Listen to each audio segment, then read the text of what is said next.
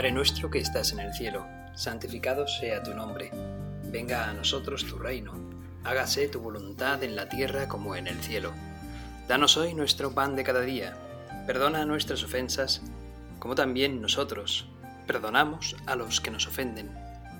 No nos dejes caer a tentación y líbranos del mal. Nos ponemos, Señor, ante tu presencia. Cada uno desde el lugar donde estamos. Algunos estaréis con el pinganillo, con los auriculares, porque quizás estéis trabajando. Otros igual estáis en casa y podéis tener abierto, más abierto de lo habitual, sin necesidad de auriculares, esta meditación.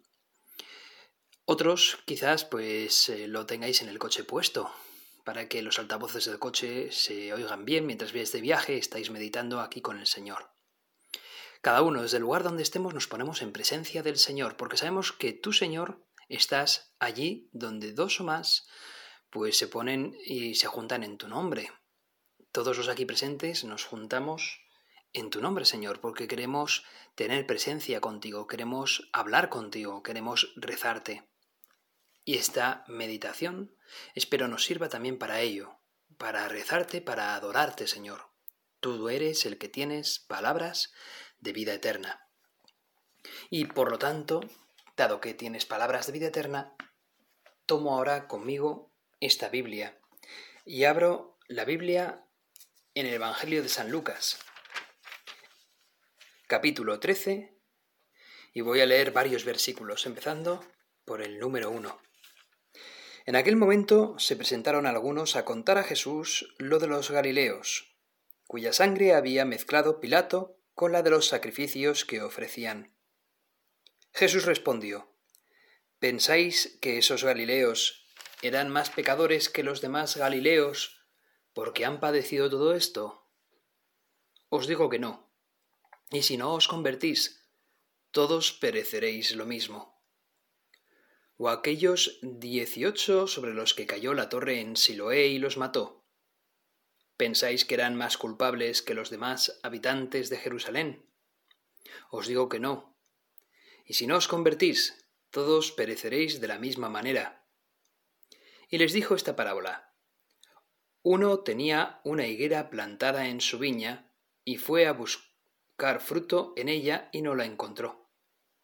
Dijo entonces al viñador, Ya ves, tres años llevo viniendo a buscar fruto en esta higuera y no lo encuentro córtala. ¿Para qué va a perjudicar el terreno? Pero el viñador respondió, Señor, déjala todavía este año, y mientras tanto yo cavaré, yo cavaré alrededor, y le echaré estiércol, a ver si da fruto en adelante, y si no, la puedes cortar. Palabra del Señor. Gloria a ti, Señor Jesús. Jesús es un nombre de su tiempo y utiliza acontecimientos que han sucedido en su tiempo para explicar mejor su mensaje. ¿Qué había sucedido esos días en los que Jesús está predicando a la gente? Había sucedido que unos galileos habían ido a Jerusalén, como tantos otros judíos, a presentar ofrendas y sacrificios ante el templo de Jerusalén. Con con las alegrías y las ilusiones de la fiesta, también entró en ellos quizás pues ilusiones políticas y fervor religioso que se transformó pronto en fervor político contra la potencia militar que en ese momento estaba gobernando Tierra Santa, estaba gobernando el pueblo de Israel. Hubo un fervor político contra los romanos, y los romanos, gobernados por Pilato, respondieron también físicamente, violentamente. Ahogaron en sangre ese tumulto de personas que se habían, bueno, iniciado ya en una leve sedición contra ellos. Así, varios galileos fueron, fueron pues matados, fueron matados por estos soldados romanos. De tal modo que, que Pilato terminó por ahogar en sangre, por utilizar esa sangre y, de algún modo dicen que, que si esos galileos llevaron sacrificios en honor a Yahvé en el templo de Jerusalén, terminaron ellos mismos por donar su propia sangre en sacrificio, por esa causa político-militar que había sucedido en ese Israel de tiempos de Jesús. Lo de militar quizás no quede del todo bien, porque quizás sea una palabra más bien moderna. Pero bueno, se les había metido ese fervor antirromano a esos eh, galileos. Jesucristo utiliza esa imagen. Y otra, que también había sucedido esos días. Una torre en Siloé se había caído y había matado a 18 personas que estaban debajo. Y Jesús hace una pequeña crítica a aquellos que piensan que estos estos acontecimientos negativos, estos accidentes o estas subversiones mm, mm, violentas que terminan en muerte, mucha gente pensaba que ello era fruto pues de la culpabilidad del ser humano, de los pecados y por eso morían violentamente estas personas. Jesucristo utiliza estas dos imágenes, estas dos escenas, estos dos acontecimientos de aquella época para decir, ¿creéis que ellos eran peores que vosotros? ¿Creéis que ellos eran más pecadores que vosotros porque murieron violentamente o en manos de los romanos? No. No eran más pecadores que vosotros. Y por eso os digo, si vosotros no os convertís, no podréis ir al reino de los cielos. Cristo creo que aquí nos está queriendo dar una lección de humildad a todos. Pobre de aquel que se considere mejor que los demás. Pobre de aquel. Porque aquel que se considere mejor que los demás no necesita de los demás, cree no necesitar de los demás, cree y al final es muy posible que también crea no necesitar de Dios. La soberbia es el peor de los pecados. Nos aleja enormemente de Dios y del trato caritativo para con el resto necesitamos convertirnos y pidámosle al Señor no solamente la conversión, sino además que nos aumente la humildad, porque la necesitamos como agua de mayo. Ya bien lo decía Santa Teresa, humildad es andar en la verdad. Pues bien, Cristo, hombre de su tiempo, que utiliza las noticias de su tiempo, como si ahora nosotros investigamos en algún periódico digital las noticias del día, Cristo utiliza esas noticias para advertirnos a nosotros, tenéis necesidad de conversión, tenéis que convertiros, no sois mejores que los demás, necesitáis convertiros, acercaos a mí. Cristo, Señor Dios, tú eres capaz de convertirnos a todos. Por eso, en este mismo pasaje, termina hablando de esa higuera que no da fruto. Y al final el dueño de la higuera termina por estar más o menos desesperado. Y llega a decirle a un amigo suyo, ¿para qué voy a seguir teniendo esta higuera si llevo tres años con ella y sigue sin dar fruto? Vamos a cortarla.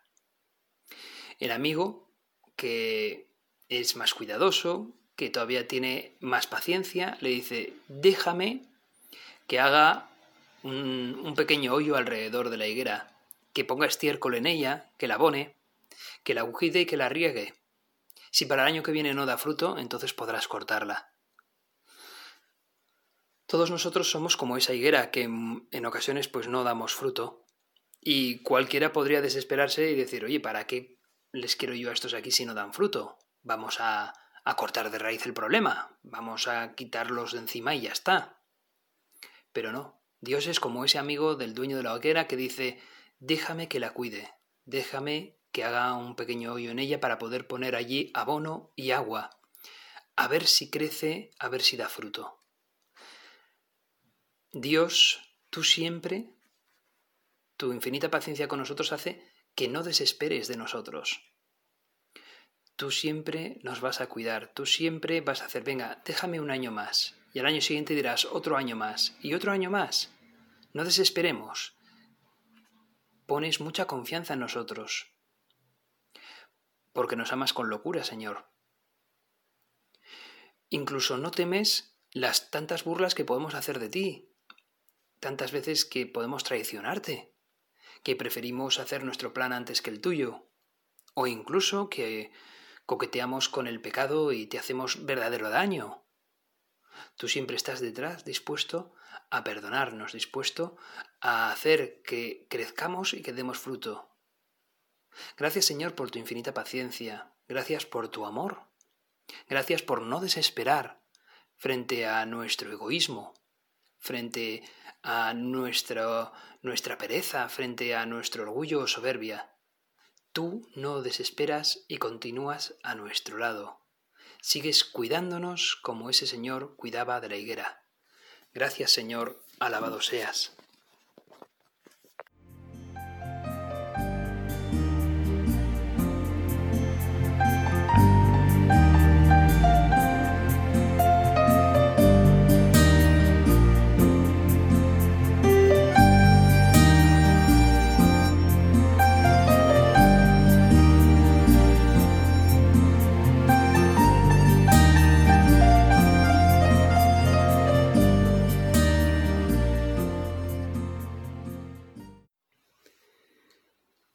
El texto de Lucas continúa Lucas ya en el versículo 10 con lo siguiente. Un sábado enseñaba Jesús en una sinagoga. Había una mujer que desde hacía 18 años estaba enferma por causa de un espíritu y estaba encorvada sin poderse enderezar de ningún modo. Al verla Jesús la llamó y le dijo Mujer, quedas libre de tu enfermedad. Le impuso las manos y enseguida se puso derecha, y glorificaba a Dios. Pero el jefe de la sinagoga, indignado porque Jesús había curado en sábado, se puso a decir a la gente, Hay seis días para trabajar, venid pues a que os curen en esos días, y no en sábado. Pero el Señor le respondió y dijo, Hipócritas, ¿Cualquiera de vosotros no desata en sábado su buey o su burro del pesebre y los lleva a brevar?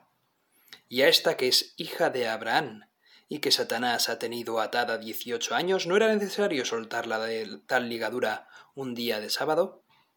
Al decir estas palabras, sus enemigos quedaron abochornados, y toda la gente se alegraba por todas las maravillas que hacía. Palabra del Señor. Gloria a ti, Señor Jesús. En esta parte, Jesús continúa pues obrando milagros. Antes era una predicación, la torre de Siloé, los, los que habían fallecido por manos de los romanos. Aquí ya entramos en un milagro concreto. Una mujer que está encorvada desde hace 18 años. El milagro en sí es una curación. Pero no solamente es una curación física, porque hay que recordar que el texto nos dice que tú, Señor, aliviaste a esa mujer que llevaba 18 años encorvada por causa de un espíritu. Había sido Satán quien la había tenido durante 18 años en una situación sumamente incómoda. Por lo tanto, la curación es también trascendente. Tu Señor no solamente le aliviaste física, sino también espiritualmente a esa pobre mujer. El milagro parece que lo ofreces pues donde acabas de predicar también, es decir, en Jerusalén, en el y además al lado del templo, en el centro neurálgico de la religión judía. Has querido elegir precisamente el día de sábado, porque hay que recordar que es verdad que esa mujer estaba encorvada desde hacía 18 años, al día siguiente iba a seguir estándolo, y al día siguiente se podía haber ofrecido ofrecido ese milagro de nuevo y haberla curado al día siguiente en vez de en sábado. Pero tú, Señor, elegiste el sábado. A propósito, como tantos otros milagros que también curaste en sábado. Uno de estas personas que ven mucho la ley, pero poco el espíritu de la ley, o la caridad tuya, Señor, llama la atención a esa mujer. ¿Por qué tienes que venir aquí a que te curen en sábado? Tienes tantos otros días en la semana. Y tú, Jesús, que no soportas la hipocresía nuestra, respondes claramente a ese Señor y a tantos otros que piensan como Él. Hipócritas. ¿Acaso no desatáis a un buey o a un asno en sábado para que vayan al abrevadero? ¿Para beber agua? Pues esta que es hija de Abraham no merecía que hubiese sido curada, aunque fuese en sábado, de esos 18 años que Satán la había tenido encorvada. Qué interesante, esa hija de Abraham. Señor, en este mundo en el que vivimos ahora, mm, no sé vosotros los que me escucháis, pero yo tengo la sensación de que, de que hemos, perdido, hemos perdido bastante el norte. Hasta el punto que cualquier animal, o incluso a veces pues también seres vegetales, los consideramos al mismo nivel que el ser humano, con la misma dignidad. Puede incluso a veces que con más. Y es justo al contrario. Los que hemos hecho, sido, los que hemos hecho, sido, los que hemos sido hechos, perdón, los que hemos sido hechos. A imagen y semejanza de Dios somos los seres humanos, no el resto de los seres, animales o vegetales. Tú, Jesús, lo dejas claro, esta es hija de Abraham. Esta es más que ese asno, que ese buey que lleváis en sábado a brevar. Que no perdamos el norte, el ser humano tiene una importancia vital en este mundo, más que cualquier otro ser. ¿Por qué? Porque hemos, sido, hemos sido hechos, de nuevo, hemos sido hechos a tu imagen, Señor. Porque somos hijos tuyos, cosa que no pueden decir otras criaturas. Tenemos una dignidad que no hemos de quitárnosla. Basta ya de, de quitarnos la dignidad que tenemos. Basta ya de compararnos con seres, eh, otros seres vivientes, pero con menos dignidad que nosotros, como los animales, o las plantas, o la tierra. Somos hijos tuyos, Señor. Ahí está nuestra dignidad. Pues bien, tú les llamas hipócritas porque ellos efectivamente en sábado trabajaban por el bien de sus ganancias, por lo menos de sus ganados. Con cuánta más razón el sábado tenía que ser un día para ejercer la caridad con nuestros hermanos y hermanas, con el resto de personas de nuestra religión o no, incluso fuera de nuestra religión, pero que son hijos tuyos, Señor. La caridad siempre tiene que ir por encima, más aún quizás el día en que lo ofrecemos a ti. Ahora los cristianos lo celebramos el domingo. El domingo tiene que ser un día para ejercer también la caridad. La caridad es que tengamos fiesta en domingo, que podamos ir a misa y celebrarte, Señor, la caridad también es tratar con suma dignidad de hijos de Dios al resto de las personas. Señor, nos das claras muestras de tu de tu caridad, de tu amor. Con más razón utilizas el sábado para ello. Has elegido Jerusalén para precisamente hacer un milagro delante de todos, en sábado allí al lado del templo para que todos te vean y para que nos, para indicar que tú no tienes, no temes lo que los demás opinen de ti y precisamente lo que quieres es darnos pues esa pequeña lección. La caridad de Dios tiene que ir por encima. Y con este milagro que has ofrecido, Señor, esa mujer lleva encorvada 18 años. Muchas veces pienso en las personas que, que, no sé, que tienen problemas de espalda, ¿no? Yo tengo familiares que tienen serios problemas de espalda desde hace ya muchos años y que siempre son verdaderamente molestos. Hay personas que, que ya los problemas se han acuciado y se han hecho ya crónicos y gente que incluso pues ya le ha crecido una, una joroba y entonces van con esa mirada como, claro, con una joroba pues, pues te dificulta un poquito más levantar la vista hacia el cielo. La enfermedad es lo que tiene, ¿no? que te hace sufrir y muchas veces es esa tentación de, de no mirar más allá de ti. La enfermedad tiene ese poder de, de encerrarte en ti mismo. Hay que pedir mucho por nuestros hermanos enfermos, porque sufren esa, esa debilidad y a veces les puede costar un poco levantar la mirada y observar el amor que Dios les sigue teniendo. Hay que levantarles la moral, hay que levantarles la esperanza. No al contrario, ¿verdad? Como a veces se pretende hacer, al menos aquí en España, que todos son facilidades para que alguien se pueda quitar la vida, incluso en los momentos con más tentación, que es la enfermedad. Aquí al contrario, tenemos que ser, eh, como, si somos cristianos de verdad, tenemos que acompañar a esas personas que sufren y darles ánimos, esperanza, porque en realidad el ser humano es lo que desea, luchar, trabajar y vivir, porque desea ser feliz. Señor, tú tienes misericordia con aquellos que sufren. ¿Cuáles son, Señor? O a ti te lo digo, hermano oyente que me escuchas, ¿cuáles son aquellas cosas que hacen que tu cuerpo esté encorvado? Que mires para abajo, que te dificultan echar la mirada arriba y ver que Dios te sigue amando. ¿Cuáles son esos problemas que a veces te acucian, que a veces te mortifican en excesivo? ¿Cuáles son esos achaques, esas tentaciones, esas ataduras que el diablo te pone, como esa mujer que le ató durante 18 años. ¿A ti qué es lo que te está atando y te impide ver mejor la vocación a la que has sido llamada a la santidad o los planes que Dios tiene contigo? ¿qué es lo que te está atando a ti? ¿Cómo crees que puedes desatarlo? ¿No te parece que Dios tiene la respuesta? Dios puede desatar todo lo que te hace estar encorvado. Déjate desatar por Dios. Dios te quiere inmensamente y Dios te ayuda. Pídeselo.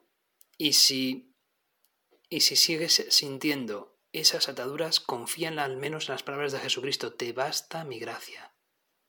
O quizás de esas leves ataduras pueda venir alguna cruz que te lleve a la gloria, no lo olvides. Porque ¿cuál es el plan de Dios? ¿Quitarte ya las ataduras que tienes? ¿O que vivas en santidad con las que tienes? Hay personas que tienen ataduras, pero, pero que saben vivirlas con gracia de Dios, con santidad, con elegancia cristiana, elegancia y dignidad cristianas. Quizás a ti Dios te esté llamando también, ¿no? A vivir, aun con esas ataduras, pero confiando plenamente en Dios y en gracia de Dios. Quizás sean estas las que te conduzcan a la gloria, que te hagan asemejarte a Cristo crucificado. Quizás sean estas ataduras las que verdaderamente hagan que seas otro Cristo en el mundo, confiando en que, en que lo ofreces a Dios Padre. No hay que olvidar que a pesar de los males que nos vengan, los achaques que nos vengan, las cruces que nos vengan, somos los favoritos de Dios. Y Dios nos ama extremadamente, radicalmente. Señor, ayúdanos a convertirnos, ayúdanos a descubrir que a pesar de los males en este mundo y las ataduras que tengamos, verdaderamente tú estás detrás y deseas de nosotros ser santos.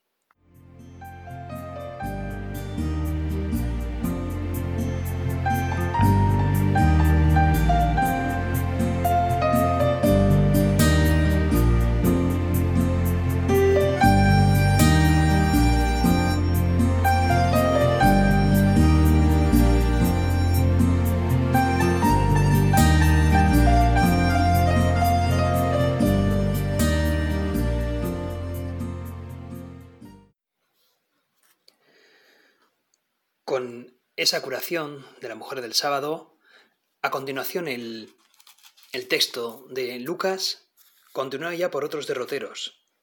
Nos ponen un par de parábolas en nuestro Señor Jesucristo para adentrarnos en la razón o en el aspecto como actúa el reino de Dios. Las parábolas son del grano de mostaza y de la levadura. Lo leo.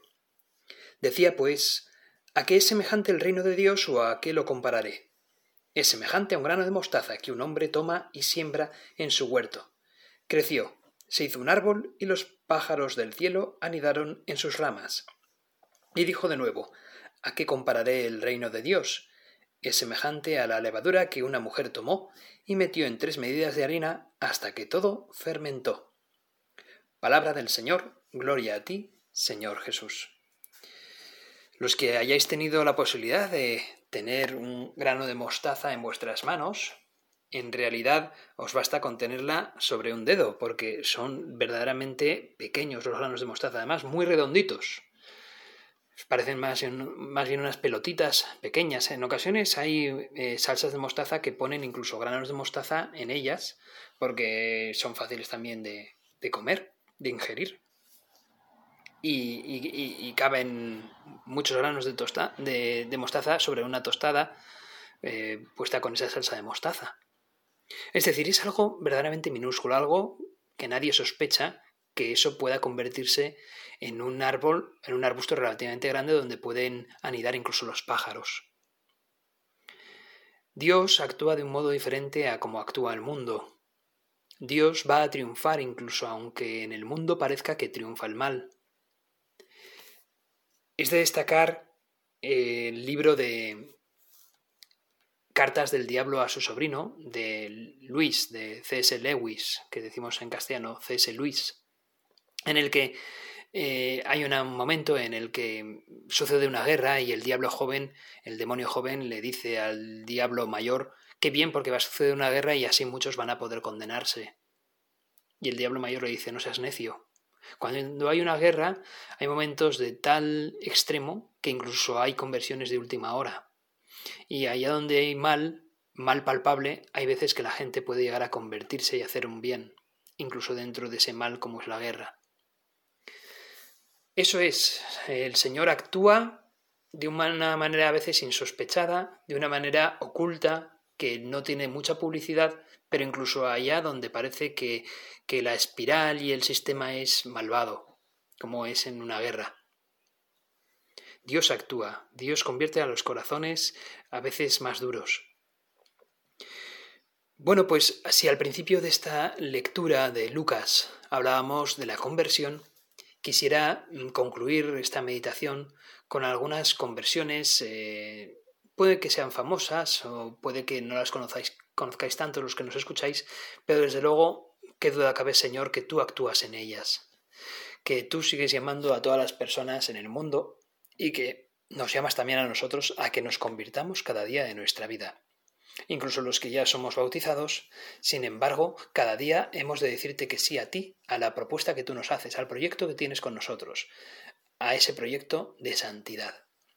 Quizás lo conozcáis ya, pero quisiera hablaros de, de la conversión de Scott Hahn, un hombre que nació en 1957, y este hombre era un teólogo bíblico, apologista y prolífico escritor y orador. Y él, Scott, junto con su esposa Kimberly, provenían del protestantismo. Ellos son autores del libro Roma, Dulce Hogar, y en él relatan el camino que ellos tuvieron en su conversión. Voy a leeros un pequeño fragmento de esta obra. Tras pronunciar las palabras de la consagración, el sacerdote mantuvo elevada la hostia. Entonces sentí que la última sombra de duda se había diluido en mí. Con todo mi corazón musité. Señor mío y Dios mío, tú estás verdaderamente ahí. Si eres tú, entonces quiero tener plena comunión contigo. No quiero negarte nada. Al día siguiente, allí estaba yo otra vez, y así día tras día. En menos de dos semanas ya estaba atrapado no sé cómo decirlo, pero me había enamorado, de pies a cabeza, de nuestro Señor Jesucristo en la Eucaristía. Su presencia en el Santísimo Sacramento era para mí poderosa y personal. Hay también otras conversiones en la página web de donde estoy yo leyendo. Se habla, por ejemplo, de los actores John Wayne y Gary Cooper, dos de los grandes actores que, han hablado o que han actuado en el western americano, en las películas del oeste, en las películas de vaqueros. También ellos eh, decidieron ser bautizados a la última hora. John Wayne fue bautizado en el, su lecho de muerte también por un capellán al que llamaron él y su familia. Por supuesto que no son eh, conversiones desde momentos extremos como, como, hablaba yo pues, en la guerra o en situaciones eh, verdaderamente catastróficas, pero sí que son conversiones que nos tienen que ayudar a, que, a reconocer que tú, Señor, estás en los sacramentos, en el bautismo, en la Eucaristía, que somos unos afortunados de tener la fe que tenemos porque tú nos nos la has regalado y que por lo tanto nuestra actitud tiene que ser de agradecimiento. La conversión de Scott Hahn acerca de reconocerte a ti, Señor, en la Eucaristía, nos tiene que hacer recordar que ahora en el tiempo de Pascua, pues debemos devolver nuestra mirada a ti, Señor, en el sagrario, a ti, Señor, en la Eucaristía. De tal modo que sea una especie como de preparación para ese día grande que tendremos en el día del Corpus Christi. Señor, ayúdanos a convertirnos de verdad, a querer amarte por encima de todo, a que tú enderezcas nuestro cuerpo a veces encorvado y ensimismado en nosotros mismos, que nos impide mirar hacia arriba, hacia donde estás tú, que nos contemplas con grandeza, con ilusión, con amor. Señor, hay alguien que también miró hacia arriba en los momentos en los que parecía que todo se venía abajo. La Virgen María, cuando estaba en la cruz, en el Calvario, ella no se quedó mirando al suelo cabizbaja, a pesar de su grandísimo dolor, alzó la mirada para mirarte a ti a los ojos clavado en esa cruz. Te acompañó hasta el último momento, de tal modo que podemos estar hablando de la más santa después de ti en el cielo. A ella le pedimos a la Virgen María que nos acompañe e interceda por nosotros, para que cada uno de nosotros quiera también convertirse cada día de nuestra vida. Dios te salve María, llena eres de gracia, el Señor es contigo. Bendita tú eres entre todas las mujeres, y bendito es el fruto de tu vientre Jesús. Santa María, Madre de Dios, ruega por nosotros pecadores, ahora y en la hora de nuestra muerte. Amén.